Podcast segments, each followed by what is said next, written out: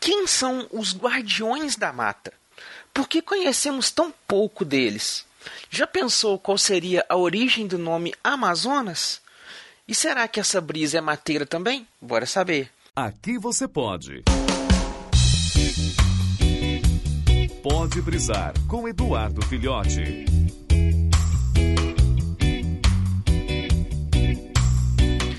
Saudações, brisouvintes! Hoje eu vou encurtar um pouco aqui. Eu vou falar de alguns mitos todos juntos, porque eles têm uma coisa em comum muito interessante. Que eles são mitos de criaturas, entidades ou seres ali que estão ali para proteger as matas, né? Então todos eles têm esse cunho indígena, é tupi, é guarani, é as outras tribos, as outras culturas indígenas, e todos eles têm esse cunho que são criaturas e entidades ali propícias da defesa da, da defesa da mata. E se a gente for parar para pensar, eu sinceramente, pegando esses mitos aqui, dando uma olhada neles, estudando um pouquinho mais, indo procurar um pouquinho mais, eu confesso para vocês, não perde em nada para mitos aí de outros países, de outras regiões. Inclusive daria histórias muito bacanas, poderiam ser muito melhor explorados, tem muito material interessante aí e é pouco usado. O primeiro desses mitos aí, talvez até um mais famoso pelo nome, mas não tanto pela imagem do mito, é a boitatá. A boitatá é uma espécie de serpente de fogo gigantesca que rodeia as matas e protege contra é, pessoas que estão fazendo desmatamento, uso indevido da mata e tudo mais. Então a boitatá ela é violentamente gigante, ela pega fogo, tem vários olhos, a língua dela ela é, tem fogo assim, ela cospe fogo. E pode ser também uma representação daquele fenômeno que a gente tem nos pântanos, nas regiões assim, que é o fogo fato. Que é aquela, aquele fenômeno lá, que pessoas aí mais habilitadas que eu talvez expliquem melhor, mandem aí nos comentários, que é aquele fenômeno do gás luminoso, né, que a gente tem em pântanos e regiões assim, a boitatá pode ter surgido dessa ideia. É até um nome é, é, tupi-guarani para esse fenômeno do fogo fato. Mas não deixa de ser um mito muito interessante. Imagina, você ter ali, ah, quem que é um, um, um herói brasileiro ali, coisa e tal. Você tem a boitatá, aquela cobra gigantesca, flamejante, andando pelas matas ali, protegendo tudo. E, obviamente, como eu tô falando que são os guardiões da mata, a boitatá não tá sozinha já que ela tem dois seres ali muito parecidos entre si, que é o Curupira e a Caipora. O Curupira é aquele bichinho parecendo um duende, de cabelos espetadinhos, de cor de fogo, que tem os pés ao inverso e ele usa, é, é, ele deixa pegadas, né, deixa rastros para enganar caçadores. Então o Curupira é essa entidade, esse ser que lida com caçadores que estão pela mata, causando mortes aí, né, extinções de animais e tudo mais. E o mito da caipora é muito parecido com o do curupira. Em muitos casos as pessoas até fazem confusão de não ser o mesmo mito, não ser a mesma entidade e tudo mais.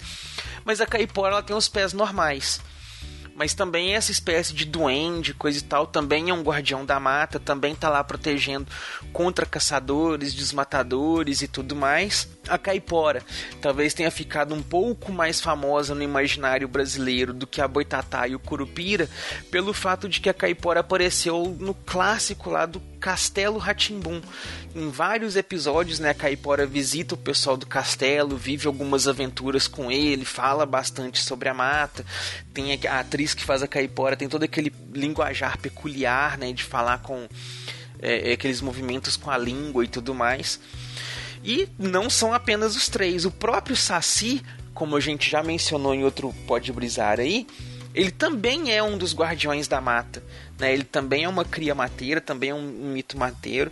Apesar dos, é, é, das maioria das lendas e coisa e tal sempre retratarem o Saci ali dentro da fazenda, fazendo as suas artimanhas e as suas traquinagens dentro da fazenda, ele também é um dos guardiões da mata. E como não poderíamos deixar de citar, nós temos também várias lendas, vários relatos aí das Amazonas.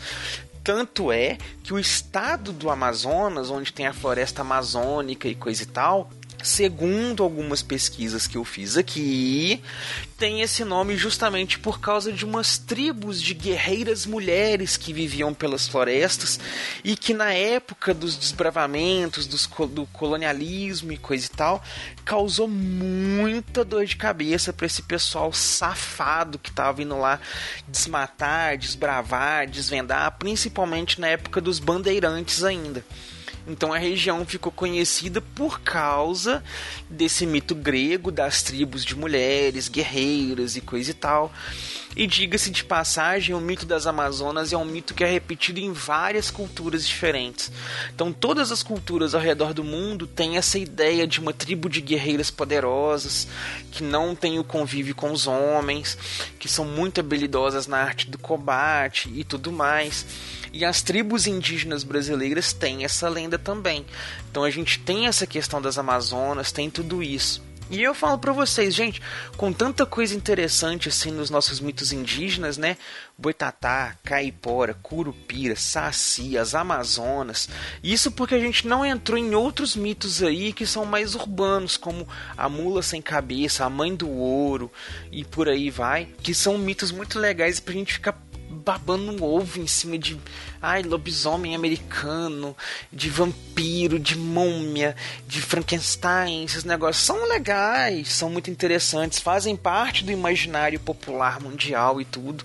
Mas aqui no Brasil a gente tem coisa muito legal, gente.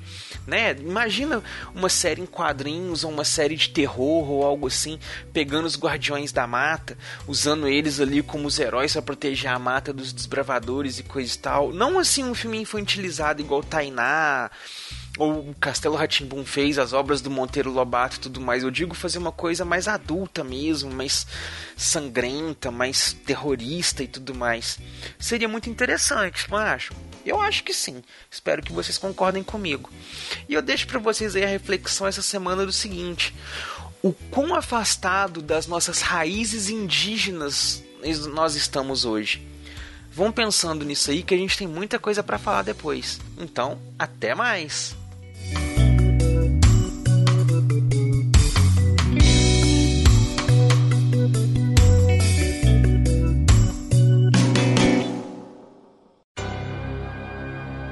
Esse podcast é editado e oferecido por MachineCast